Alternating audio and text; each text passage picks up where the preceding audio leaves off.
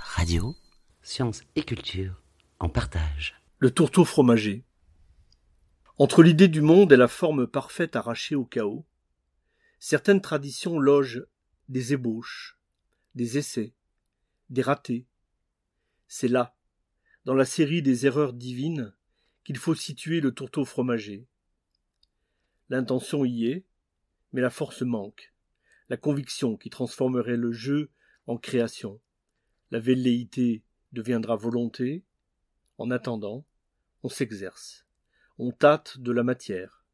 Mais on ne sait quelle pâte pétrir, quelle argile modeler. On ne songe pas à l'homme, ni même au golem.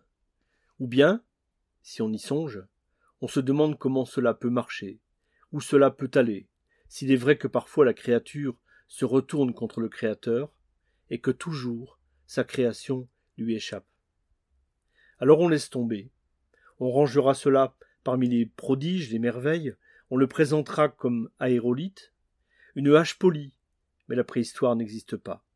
On est en plein mythe, dans les contes et légendes. On montrera l'enfant difforme de Mélusine, la pierre qu'elle transportait dans sa dorne, et qu'elle perdit, quelque chose qui fut à Gargantua, avec quoi il jouait, qu'il lançait, d'où son côté écrasé, ou faisait rouler. La chose a roulé jusqu'à nous. Maintenant, elle marche. Elle marche en crabe. Le tourteau fromager est de la famille des bots, des crapauds, des sabots. Il boite. Il a un pied chez les vivants, l'autre chez les morts. Il a fait le voyage aux enfers. Il en remonte juste. Tortue, fraîchement remontée du tartare, toujours prête à y replonger.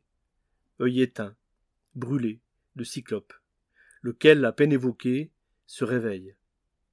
Au fond, dans sa forme, le tourteau fromager est un monstre, venu de la nuit des temps. C'est une curiosité, un peu comme le sélacanthe, un fossile vivant. Comme toutes les curiosités, il étonne, il effraie et amuse.